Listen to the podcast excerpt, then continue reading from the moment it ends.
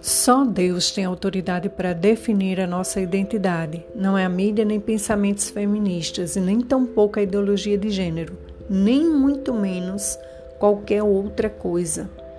Porque só Ele, Ele tem esse poder porque foi Ele quem projetou e criou você para ser portadora da sua imagem e filha amada.